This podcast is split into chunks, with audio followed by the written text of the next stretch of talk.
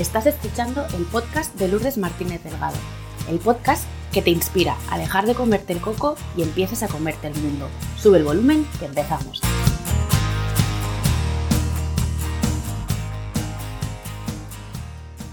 Hola a todos, ¿qué tal? ¿Cómo estáis? De corazón espero y deseo que bien. Y si no es así, pues desde aquí os mando un abrazo que os ayude a calentar un poquito el corazón. Hoy me acompaña al otro lado de la pantalla una persona que es más que especial para mí. Eh, sabéis que siempre digo que os rodeéis de personas que os empoderen, que os, valoren, que os potencien, que os ayuden a expandiros, lo que yo llamo tribu. Y Alma para mí es una de esas personas que se ha convertido en un pilar básico en mi vida y que me apetecía mucho traer al podcast para que pudiese compartir con vosotros también esa energía tan suya que transmite. Así que, como os digo, hoy me acompaña Alma María Ors y le voy a dar paso para que se presente, para que nos diga quién es, a qué se dedica y cuál es su misión. Alma, muchas gracias por estar aquí hoy conmigo y el micro es todo tuyo. Bueno, muchas gracias Lourdes. Primero agradecerte esta presentación porque, bueno, ya sabes que para mí tú también eres muy importante y me hace mucha ilusión estar aquí contigo y que me des esta oportunidad de poder contar un poquito sobre, sobre mí y, bueno, y ayudar y aportar en, tu podcast que me parece muy, muy chulo la, idea.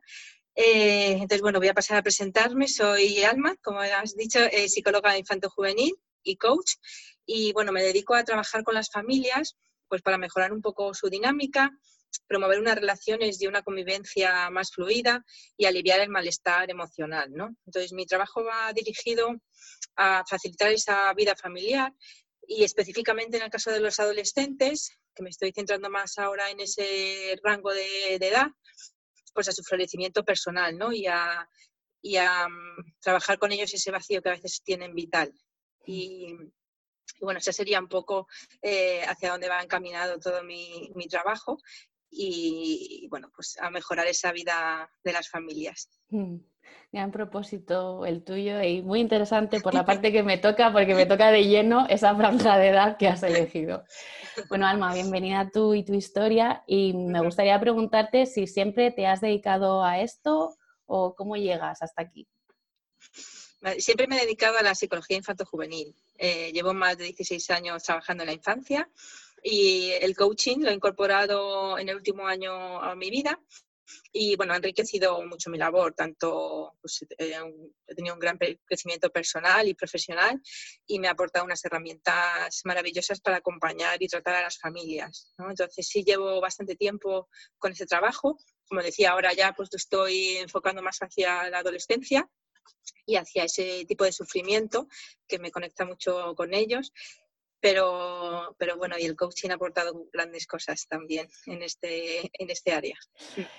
Em, esta pregunta no estaba contemplada, ¿vale? Pero yo soy un poco así mm, y, me gustaría, si te apetece compartir con nosotros, cuál es el mayor obstáculo que has tenido que superar para llegar al punto en el que te encuentras ahora. Pues el mayor obstáculo creo que ha sido eh, darme cuenta de que estaba convirtiéndome en alguien que no, no quería ser, eh, que estaba viviendo mucho en la exigencia. Y, eso pues es algo que cuando me di cuenta, o bueno, cuando lo he ido viendo, eh, todavía pues hay que ir trabajando en ello, he visto que me había arrastrado a un lugar que no me, yo no me identificaba con, conmigo misma. Entonces creo que ese ha sido un obstáculo importante y que ahora estoy como limpiando un poco todo ese proceso, ¿no? Cuando te, desvías de, tu rumbo, de tu forma de, hacer las cosas y sientes un poco que no, que no, que, no es donde quieres estar, ¿no? Pues darte cuenta de eso ha sido para mí un obstáculo y reconducirlo está siendo un gran descubrimiento y algo muy, muy bonito eh, pero bueno, también mucho trabajo en ello, como bien sabes. mucho trabajo en ello, sí, soy, soy consciente del trabajo que estás haciendo y de este camino hacia tu propio florecimiento que estás recorriendo, pero eso no se me ocurre mejor persona para que nos cuente para que nos cuentes cómo el acompañamiento a padres y esta idea tuya de, ayudar a aliviar el, sufrimiento ¿no? en, esta, en esta etapa de la adolescencia puede ayudar primero a que los padres dejen de comerse el coco y empiecen a comerse el mundo y a los propios adolescentes también a, empoderarlos de alguna manera. Pues bueno, ser padres eh, como puedes vivir en tu propia experiencia, en tus propias carnes, eh, genera muchas dudas, ¿no? Y hay muchos temas que nos preocupan y que podemos andar dándole vueltas, comiéndonos el coco.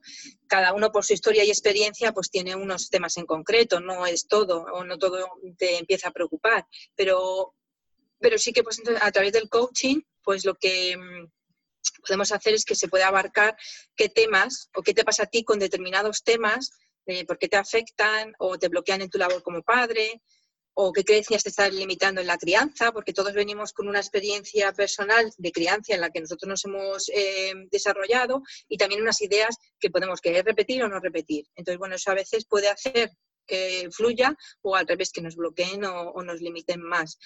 Entonces, por esa parte, el coaching pues va abriendo un poco ese conocimiento mm, de qué es lo que llevas tú como padre ahí en, esa experiencia y qué cosas te pueden estar eh, pasando con determinados temas. Y luego otra parte que, que, también puede aportar es el asesoramiento a padres, que eso ya es algo más directo y mm, ya con más pautas o indicaciones, que en el coaching, por ejemplo, pues no, no vamos por ese lado, pero sí que en este asesoramiento pues ya es cuando más se ha establecido algunas situaciones o mm, problemas de comportamiento o conflictos en la dinámica familiar. Entonces ahí hay un asesoramiento ya más específico que ayuda a pues poder dirigirte y no comerte tanto el coco con qué puedo hacer y qué, y qué no puedo hacer, ¿no?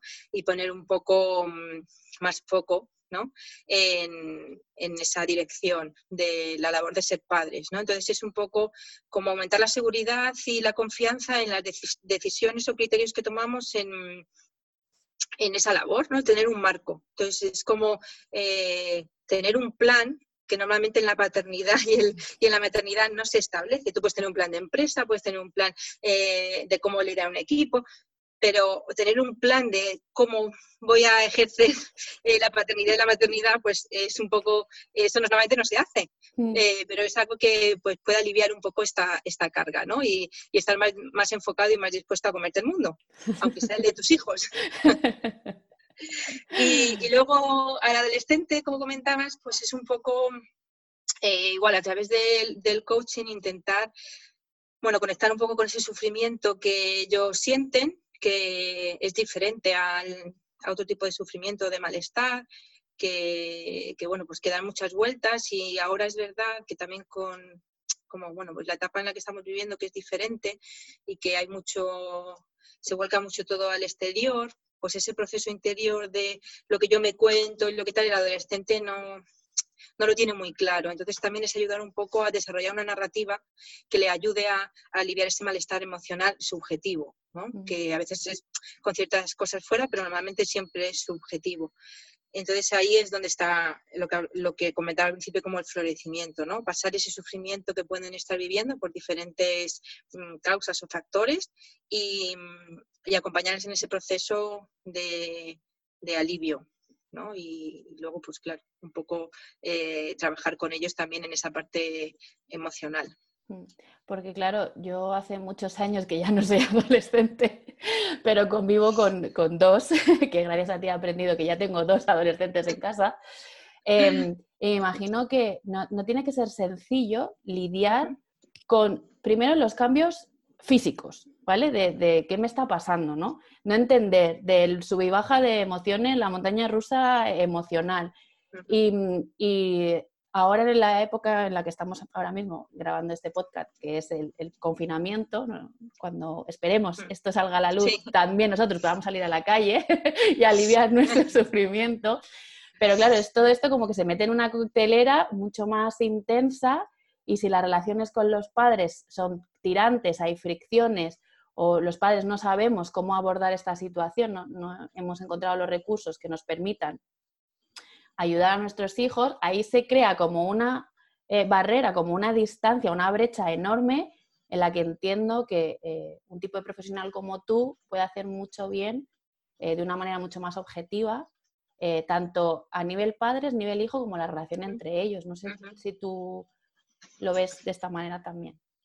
Claro, eh, efectivamente, pues eh, en general en esta etapa hay mucha tensión porque hay muchos cambios y ellos, eh, bueno, pues tienen que procesar muchas cosas, sus cambios físicos, emocionales, bueno, pues el, cuestiones que se preguntan también, las relaciones sociales, o sea, es em, unos cambios importantes. Entonces eso, si lo unimos ahora a la situación actual, pues ya claro, que encima convivimos muchas horas en casa, eh, todos juntos, pues eh, todo eso aumenta la tensión. Entonces, claro, eh, la labor de un profesional, bueno, en este caso como yo que lo hago a través de la psicología y del coaching, pues lo que hace es un poco eh, orientar al padre, como decía, a coger ese foco y saber dónde tiene que centrarse y dónde no, pues que a lo mejor no merece la pena estar perdiendo tiempo en discutir en, yo que sé, si te tienes que duchar por la mañana o por la noche y ver realmente que a lo mejor el eh, tengo que incidir más en, yo que sé, en la falta de respeto o en cómo nos estamos hablando, ¿no?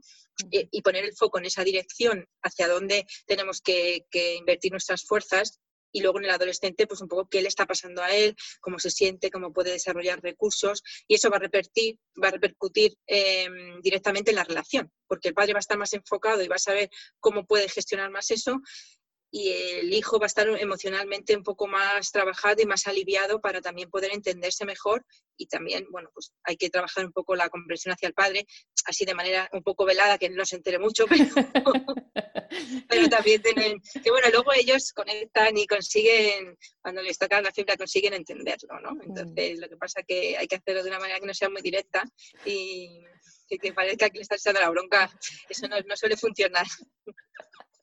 No, por experiencia coincido contigo. Em, Alma, bajo tu experiencia, ¿qué nos pasa a los padres? Eh, ¿Qué dificultades tenemos a la hora de pedir ayuda?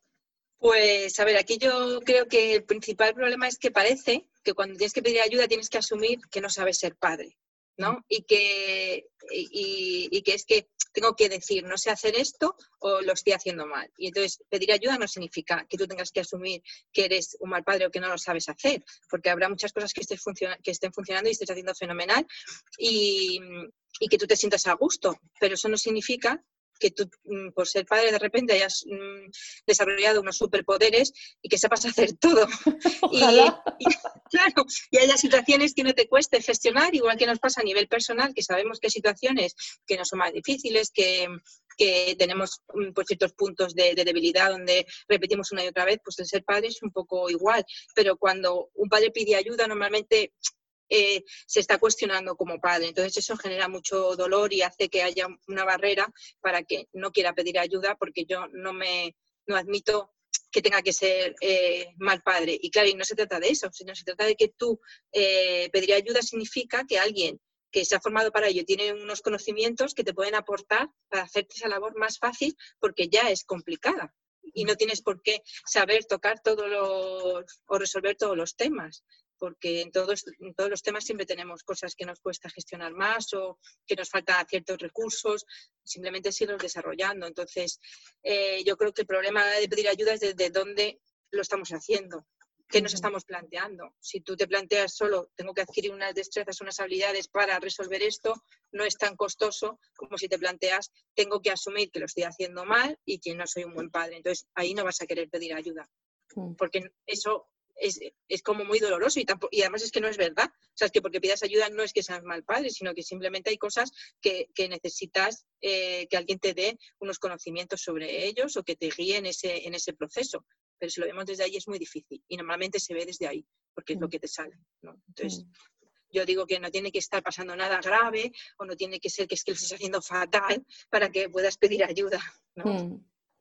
Yo, por ejemplo, en, mi caso particular, eh, en una situación que vivimos con, uno de mis hijos, eh, a mí se me quedaban los recursos disponibles cortos y yo sentía que no podía ayudar más eh, desde, desde lo que yo conocía y desde lo que yo hacía. Entonces, eh, para mí, el pedir ayuda a un profesional supone el decir quiero hacerlo mejor, y, poner el foco en, el hijo, ¿no? En quién va a recibir esa ayuda que al final también a ti te ayuda de alguna manera, ¿no? Pero es como, eso para mí es un acto de amor profundo. te quiero tanto que como yo no tengo más recursos para, eh, ayudarte, vamos a pedir ayuda a alguien que ya sepa hacerlo. Es como, no sé cocinar y quiero darte algo rico pues aprendo, ¿no? O, voy a un curso o, veo un vídeo, ¿no? Pues igual que pedir ayuda así, parece como algo súper sencillo y tal, ¿no? Pues e, enfocándolo de esta manera a mí, a mí me ayudó. Esto me conecta mucho con el tema de cómo nos cuesta ser vulnerables, ¿no? Mostrarnos nuestra vulnerabilidad, que esto da para otro episodio. Esto da para otro, pero yo, claro, también quería, sí, seguramente tiene que ver con eso, claro. Mm, mm, y, con, las creencias que decías, ¿no? Al principio que según nuestras creencias vamos a adoptar un estilo de crianza o vamos a adoptar todo lo contrario, ¿no? A veces o copiamos o hacemos todo lo, todo lo contrario, pero para mí también va un poco por ahí. Em, sí, es muy bonito lo que comentas de conectarlo con el amor, de que al final es algo que, quieres hacer para que él esté mejor. y, y, superar un poco ese miedo, el asumir el, no, es que eso significa que no lo estoy haciendo bien, ¿no? Olvidar un poco eso y focalizarse en otra cosa para que sea más fácil. Está claro que por lo que hemos comentado y por lo que yo te he oído hablar en otras ocasiones, cada etapa tiene sus peculiaridades, pero me gustaría que nos centráramos en la adolescencia, ¿no? Por esto de que a mí me toca de primera mano y voy a aprovechar y voy a sacar toda la info que pueda y porque tú te estás especializando un poco también en esta etapa que nos comentabas al principio. Eh, y porque creo que hay mucha confusión con la adolescencia y también mucho miedo, que lo acabas de, decir. ¿Cómo de importante crees que es la gestión de las expectativas durante la adolescencia?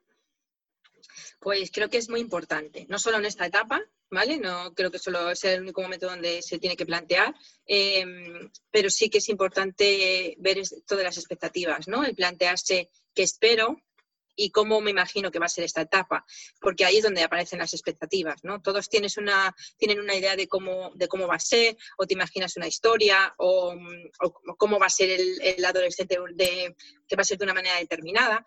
Entonces, eh, a veces eso puede estar dominado por lo que nos gustaría o por los miedos que tenemos, ¿no? Depende de, cada uno, pues va a ir más eh, en una, si tiene una dirección o en otro, ¿no?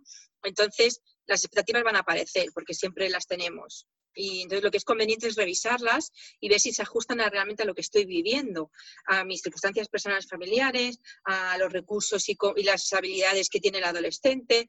Eh, entonces, por ejemplo, si estoy esperando que, mm, que, la, adolescencia, me he hecho la idea de que va a ser una locura, ante cualquier cosa que haga a lo mejor el adolescente, pues voy a saltar o lo voy a ver como algo muy grave.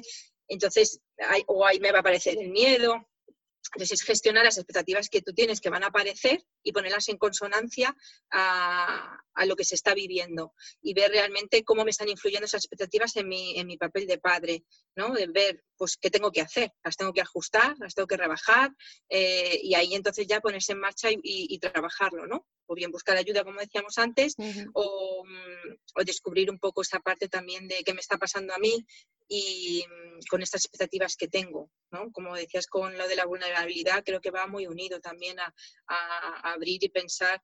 Eh, yo como que mm, a mí qué me pasa, yo qué me había imaginado, ¿no? Porque a veces es como, como me he imaginado esto, esto va a ser así, o yo quiero que sea así y me voy a enfocar en eso y voy a perseguirlo cuando a lo mejor justo está yendo en contra de, mm, lo que la naturaleza te está fluyendo, porque tu hijo tiene otras características, ¿no? Entonces eh, ahí también pues hay que abrirse un poco, ¿no? Y mostrar esa vulnerabilidad.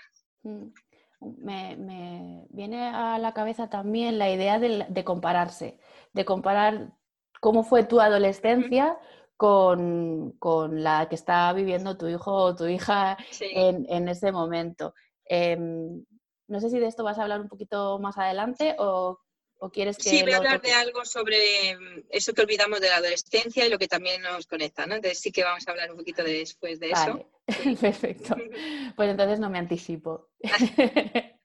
sé que, sé que mm, eh, no te gusta generalizar y que cada caso es particular, pero ¿puedes contarnos cuáles son los tres errores más frecuentes en los que incurrimos eh, los padres que tenemos niños en edad infantil o, adolescentes? Como bien dices, te lo agradezco, no me gusta generalizar, eh, porque es verdad que cada caso tiene unas peculiaridades y unos factores que están interviniendo y hay que ser cauto y analizar todo eso en, profundidad, ¿no? Pero bueno, si tuviera que, que centrarme en tres, pues diría, primero diría uno, con los hijos adolescentes, que es precisamente eso, ¿no? Que nos olvidamos de que son adolescentes, ¿no? Y de que esta etapa es una de las más importantes de, la vida, por la cual también hemos pasado, como decías antes. ¿no? Eh, entonces, como sabes que explico en mis cursos, porque has estado en uno de ellos, eh, hay y que, recomiendo. Gracias. Eh, hay que ser consciente de que, de que es una etapa de transición desde la etapa infantil a la edad adulta. Entonces es la etapa donde nos estamos creando y formando eh, como personas y se están desarrollando muchos aspectos que van a formar parte de nuestra personalidad y nuestro carácter. Entonces, no olvidar esto, pero, y es un error que cometemos, porque, como decías antes, yo lo comparo con mi adolescencia, que además no tiene nada que ver con el momento y la, y la época actual, con lo cual ya va a ir desvirtuado un poco la comparación que estás haciendo, y en lugar de eso, como tú has pasado por ello, lo que tenemos que conectar y recordar es cómo te sentías y cómo te encontrabas tú a nivel de desarrollo como persona en esa etapa, no qué hacía o, si cumplía o no cumplía, cómo me relacionaba con mis padres, porque todo esto está, cambia por, por la generación, sino conectar con esa etapa vital, y, entonces ahí es donde no olvidamos que es adolescente, pero no es como en plan de, ah, no, es que como es adolescente, porque eso lo que hace es despreciar esa, esa etapa y además ponerle como una connotación negativa cuando es una etapa de las más importantes. Entonces, comprender lo que está viviendo eh, creo que es esencial y que nos olvidamos de, ello. Entonces ahí sería uno de los errores que yo creo que son importantes, conectar con, esa parte del adolescente, comprender esa, situación y conectarnos quizá con nuestra adolescencia, pero no desde el lugar del abuelear. Eso te iba a decir, abuelear. no desde ahí, sino desde que comprendo por lo que has pasado, ¿no? Mm, algo, por ejemplo, que sí es más fácil y que suele cometer menos errores es cuando vemos al adolescente que se está enamorando, que tiene una pareja, entonces ahí sí conectamos con lo que está viviendo, como recuerdo yo que era el primer amor que tuve, ¿no? y ahí no conecto con si yo le llevaba al baile o al guateque o si le, no, conecto con la situación del amor, de lo que yo sentía, ¿no? Pues eso es un poco lo que tenemos que recordar. Pongo ese símil porque quizás sea algo que, que nos ayude a entender con qué tenemos que conectar, ¿no? Con la vivencia en sí, no, con las circunstancias, ¿no? Vale, y luego otro, por ejemplo, otro tema que creo que habría que, que, hay que tenerlo es que focalizamos toda nuestra atención en los estudios y los temas escolares. Esto no solo con los adolescentes, sino como decíamos con toda la infancia, ¿no? Eh, que sea nuestra mayor preocupación y el tema de conversación, para mí, desde mi punto de vista, es un error, porque pierde la, perspectiva del padre. ¿no? El padre no es el profesor, es, es el padre y tiene eh, labor de educación, pero no a nivel escolar. Entonces aquí la exigencia del padre juega un papel importante. ¿Cómo manejamos esa exigencia? ¿no? Entonces suele haber una exigencia alta porque cada vez las demandas son mayores a nivel escolar y de actividades y de, y de mm, tiempos y nos olvidamos de que están aprendiendo y que cada uno tiene unas habilidades y unas destrezas eh, que están más o menos desarrolladas. Entonces, si monopolizamos mucho el tema, por ya en la adolescencia, vamos, en el tema de, de, los estudios, perdemos mucho, mucha oportunidad de relación y de, y de preocuparnos de otras cosas. Entonces, creo que eso hay que rebajarlo un poco y rebajar también esa exigencia en relación al tema escuela. Porque eh, tendemos, según tu punto de vista, perdona que te corte, tendemos a poner el foco en el resultado. Sí, totalmente. Totalmente. A ver, el sistema de calificaciones pues también favorece un poco eso, ¿no? El, que nos medimos por los baremos de notable, sobresaliente o suficiente, pero sí, ponemos más que el foco en el resultado que consigue más que en el esfuerzo y el trabajo que hace el niño diariamente. Entonces, por eso olvidamos que hay un aprendizaje, porque mm, realmente van a cometer errores, están aprendiendo y no tienen que saberlo todo, pero si ponemos el foco en que lo haga bien, en que haga bien, en que consiga eh, tal nota o que lo haga sin errores, estamos olvidando una parte del aprendizaje muy importante. Entonces, sí, efectivamente el foco está un poco en... Debemos ponerlo más en el esfuerzo. En el camino, ¿no? Exacto.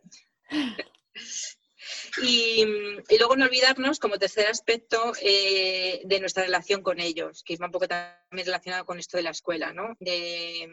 pues que lo importante es la relación, no solo el, ver qué hacer o como por ejemplo en la adolescencia, pues normalmente si tenemos, entramos en una pelea, ¿no? Pues eh, focalizamos nuestras fuerzas en ganar esa pelea, en ver qué le dejo hacer, qué no le dejo hacer, eh, cómo controlar que haga esto o que no haga lo otro en que no se, que no se suba la chepa. Todo eso eh, hace que nos olvidemos de la, relación. Entonces, es verdad que hay que continuar con unos límites y normas y que es muy, muy importante esto, que tengan claro unos límites y normas, pero no olvidarnos que, mm, que, esa pelea no es más importante que la relación con mi hijo, ¿no? Porque a veces eso lleva a que la relación se deteriore.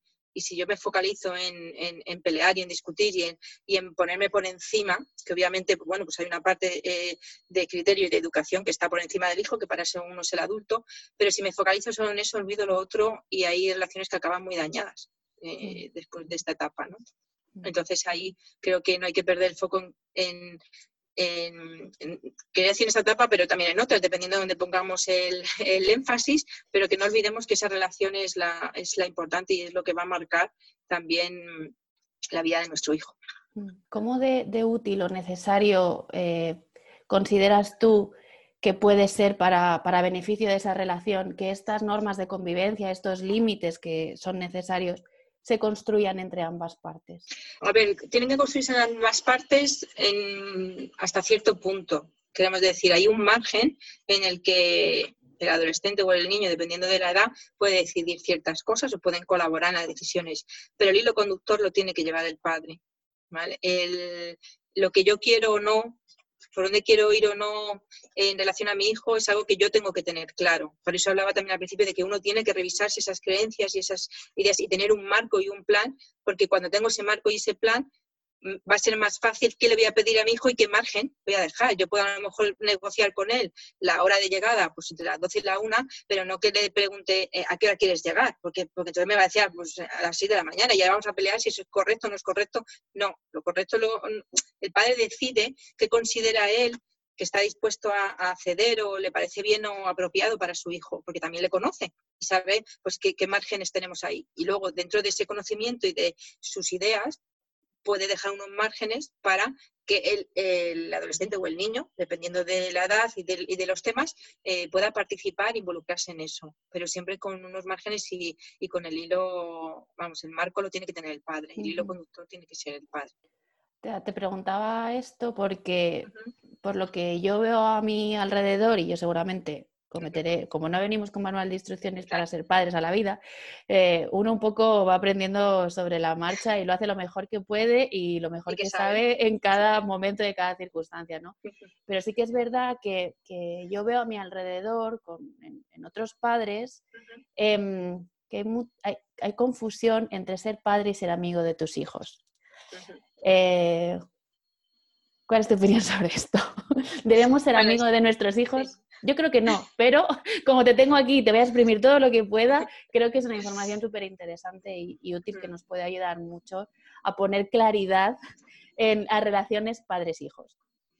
Muy bien, como sabes, esto es algo que también comentamos en, en, en los cursos, ¿no? Eh, para mí, desde mi opinión, no creo que la labor del, del padre sea ser amigo, porque un amigo, una amistad significa que yo me relaciono contigo de igual a igual y que tenemos eh, una condición, o sea, el nivel es similar, ¿no? Y aquí el nivel no es similar, obvio, porque el, menor es menor y hay cosas que no sabes si son apropiadas o no para su propio desarrollo, para su propio bienestar.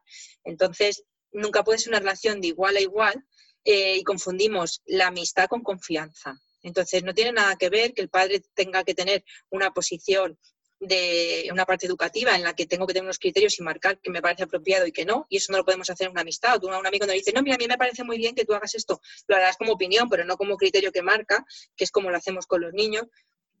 Y, ser amigos, eso no es compatible. Otra cosa es que tú puedas tener una eh, relación con tu hijo de confianza, a pesar de que tengas ese criterio y esos, esos marcos. Entonces, pero la confianza no se construye porque somos amigos, la confianza se construye porque te dejo un margen donde puedes cerrar, eh, porque intento entender y comprender tu punto de vista y se construye también, pues eso, generando unos espacios donde te permito ser, Y no tiene nada que ver con, la, con el ser amigo de tu hijo. Entonces, para mí la respuesta es que por ahí quizá no es el camino que nos va a ayudar, ¿no? porque vamos a perder un poco el foco y, una de las funciones como padre que es educar. Y tú a tus amigos no los educas, los compartes cosas con ellos, ¿sabes? Como intentes educar a tus amigos, los pierdes. Efectivamente. Pues ahí, ahí está la respuesta, muy bien. Además, compartido mogollón de información súper valiosa y, muchos eh, consejos que sin duda nos pueden ayudar eh, a, ser mejores padres y tener una mejor relación con nuestros adolescentes y dejarlos florecer, contribuir en la medida que nos sea posible a florecer eh, estas, estas semillas que van dentro de ellos. Eh, pero me gustaría que nos dejaras alguna reflexión final, si te apetece, que nos pueda ayudar a, tomar mayor responsabilidad y que vivamos esta etapa de la adolescencia con más calma y, más disfrute también. Eh, yo diría que iba un poco relacionado con esto que estaba comentando justo ahora, ¿no? Que tenemos que tener más claro, porque como decías, como no venimos con manual de instrucciones, y, no alcanzamos superpoderes una vez que tenemos al hijo delante y ha, nacido o, lo, tenemos ahí, no tenemos superpoderes, eh, que tenemos que tener un hilo conductor en nuestra educación y en el estilo educativo, ¿no? una dirección clara, un foco. normalmente, pues lo que trabajamos o lo que yo trabajo desde aquí es basado en la asertividad, que es decir, quiere decir con límites firmes, claros, con sentido común y congruencia. La congruencia es muy importante, no vale dar mensajes contradictorios o ahora te digo esto, pero luego lo, acompaño de, una idea contradictoria o incluso de una actitud contradictoria. A veces no es el mensaje, sino la actitud con la que acompaño. Entonces, sentido común y congruencia, como decía, de esos límites claros, ahí estaría quizá la responsabilidad, ¿no? Eh, tener es más claro mm, ese hilo que no sea un caos y en función de cómo me encuentro, de cómo estoy yo, de mi estado, es cómo voy actuando, ¿no? No, sino no olvidar eh, esa parte de, tener ese, marco y esa congruencia y, luego combinarlo con una de las otras funciones principales de la paternidad, que es el amar. ¿no? Y no olvidarnos de que amamos a, nuestro hijo porque eso es lo que le va a dar seguridad en la vida. Y entonces ahí tenemos que tener también grandes dosis de amor y comprensión y, aquí cuidado que no se trata de mimar o de ser ñoños, sino conectar con lo que les queremos, ¿no? Y que con ese amor que sentimos para poder cuidar esa relación y, ver eh, lo que decíamos antes, ¿no? Pues que están viviendo una etapa, puede ser la adolescencia, puede ser otra, y, y, conectar más con esa parte y con ese amor. Entonces, para mí habría dos cosas en las que como reflexión final podríamos eh, enfocarnos, que sería una, tener clara la dirección y basarlo en la asertividad con esos límites y esa, y esa congruencia. Y, por otra parte el amor, ¿no? el amor y la comprensión que va a hacer que cuidemos la relación con ellos. Mm. Esto se conecta mucho con algo que, que tú y hemos trabajado mucho también, que es el amor incondicional que el único amor incondicional que existe es el del padre hacia los hijos. Efectivamente.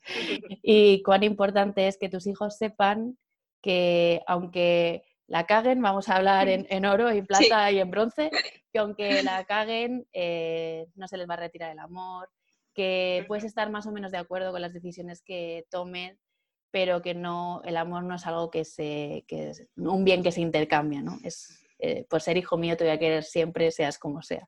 Entonces creo que esto también es eh, interesante que lo tengamos en cuenta porque, porque puede poner muy fáciles las cosas como padres y como hijos. Eso estamos haciendo un poco. yo digo que no hay que olvidarlo, porque cuando uno está enfadado o está enfrascado en un conflicto, una, en una dinámica familiar negativa, olvida esto, olvida el amor, porque estamos puestos en las en las emociones negativas y en el conflicto y, olvidamos este amor incondicional que no, se ha, que no se ha perdido, está ahí, solo hay que sacarlo a la luz y, y rescatarlo, porque obviamente es el, amor más puro, el del padre al hijo, ¿no? No, del hijo al padre, no, no es tanto. Y eso tampoco, también hay que saberlo y no olvidarlo. Como le quieres tú, no te quiere él. Lo sentimos, esto es así. Esto es de una, es la única dirección. O sea, es, solo va de arriba para abajo.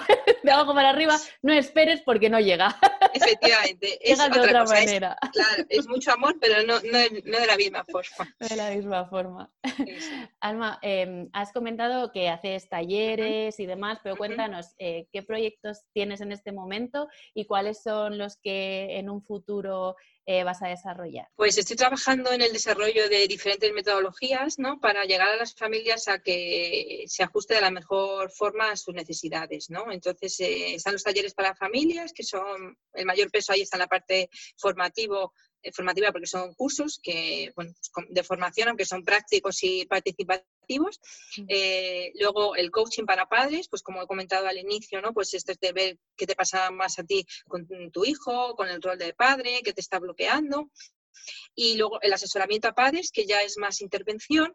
Y, Y luego, pues esto con los padres y con los niños, bueno, la parte cuando es más infantil trabajamos mucho con el padre porque el niño tiene menor desarrollo cognitivo y emocional, entonces ahí pues se trabaja más con temas de asesoramiento y cuando ya es eh, adolescente, pues con el coaching para ellos o terapia psicológica en función de las necesidades, ¿no? Mi trabajo ahí, pues como decía, está centrando en aliviar ese sufrimiento del adolescente, ese malestar emocional subjetivo que puede ir desde un leve de una percepción leve a un gran padecimiento, ¿no? Cuando ya encontramos un vacío vital, otro tipo de emociones ya más dolorosas, por los motivos que sean, o, a veces sin, un motivo que dice el padre, no, no le pasa nada, pero ya, bueno, pero hay un vacío vital que hay que, hay que trabajar porque le está provocando dolor. Entonces, pues ahí, ahí con el adolescente eso a través del coaching o de la terapia en función de lo que se requiera. Y si hay algún padre, que no me cabe ninguna duda, que hay algún padre, ah, por cierto, Em, solo como apunte, ¿a qué edad empieza la adolescencia y hasta cuándo dura, Alma? Porque esto va a abrir los ojos a mucha gente. sí, vale. Eh, según la OMS, eh, la, considera que la adolescencia va desde los 10 a los 19 años y, la juventud de los 19 a los 25, ¿no? Y luego la Sociedad Americana de la Salud eh, la sitúa entre los 10 y los 21. Entonces, a mí esta franja me parece bueno, pues como ilustrativa para que no pensemos que a los 18 ha acabado o que son solo 4, 3, 4 años, ¿no? Sino que a los 10 empezamos con la preadolescencia y el inicio de todos los cambios puberales y luego la, adolescencia tardía ya más cerca de la, de la juventud pues entre los 18 y los 21 también seguimos, que ahí parece que ya no es adolescente, ya es adulto. Bueno, pues todavía estamos en, desarrollo. Es verdad que el meollo está entre los 14 y los 17, ahí es la, etapa central y es donde se, hay una mayor intensidad de cambios y aparecen pues lo que todo el mundo ya es como el adolescente, adolescente, ¿no? Pero, pero la etapa es más amplia. Sí, sí, podríamos eso, si nos quedamos con una edad de los 10 a los 21 pues padres con niño entre los 10 y los 21, tomar buena nota porque esta información os interesa. me parece interesante hacer este apunte antes de decir dónde te pueden encontrar, porque esto a mí me cambió la perspectiva totalmente. yo estoy, ahí, ahí. Pensaba que no, pero estoy ahí. Estoy ahí. Entonces, eh, aparte de con adolescentes, también trabajas con, niños, como has, como has comentado. Pero bueno, si hay algún padre, madre tutor que nos está escuchando, que tenga hijos con, edad comprendida entre los 12 y los 20 y se haya sentido identificado con, algo de lo que hemos estado comentando a lo largo de la entrevista y quiera contactar contigo, ¿dónde te puede encontrar? Pues me puede encontrar en LinkedIn que vienen todos mis datos de contacto, el mail y bueno, puede contactar por, ahí o mandando directamente un mensaje a LinkedIn y también en Empatizo porque colaboro con ellos en formaciones y en tema de consulta, pues también de llamadas telefónicas, que es lo que hace Empatizo para llamadas o videollamadas para liberar y, aliviar esa parte, pues también me pueden encontrar eh, contactando a través de ellos. Vale, pues dejaremos toda la información tanto de tu LinkedIn como de Empatizo en las notas del podcast con los enlaces para que puedan acceder fácilmente. Y bueno, yo me quedaría hablando contigo horas porque me encanta escucharte y sabes que para mí eres fuente de, admiración y de inspiración y además como madre con adolescentes me ayudas mucho con tus charlas y con tus talleres y las cosas que intercambiamos. Eh, y antes de despedirme, eh, no sé si te gustaría comentar o añadir algo más o, o déjanos un mensaje para que te despidas de las personas que nos me gustaría eh, Me gustaría lanzar una reflexión, ¿no? Ya para cerrar un poco la entrevista y la dejo ahí planteada, ¿no? Entonces, eh, como en la crianza es verdad que hay muchos momentos de quejas, ¿no? Pues sobre el comportamiento, sobre el rendimiento, sobre los hábitos o esto el adolescente que está insoportable. Y hay mucho que se puede hacer ahí, trabajar eh, y cosas y estrategias que podemos desarrollar, recursos, eh, un montón de, de cosas. Pero antes de eso, yo la reflexión va para preguntarte, como padre, ¿estoy dispuesto a cambiar? ¿Estoy abierto a hacer las cosas de otro modo? Porque no solo vamos a trabajar con los cambios en los niños y adolescentes, sino que también en los padres, porque al final la familia es eso, ¿no? Y es la relación eh, y donde vamos a operar. Entonces, la reflexión es para que uno piense cuando busca esta ayuda o esta intervención, no solo en el cambio en él, sino como padre yo estoy dispuesto a cambiar y a partir de ahí podemos empezar. Pues con tremenda pregunta poderosa que yo como madre también me aplico, eh, te voy a dar las gracias por, este rato que hemos compartido, por toda la información que, nos has dado, los consejos de, gran utilidad que sin duda podemos poner, empezar, a poner en práctica ya.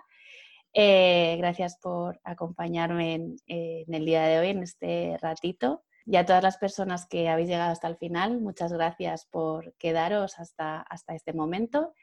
Y como siempre, nos vemos el próximo martes. Adiós.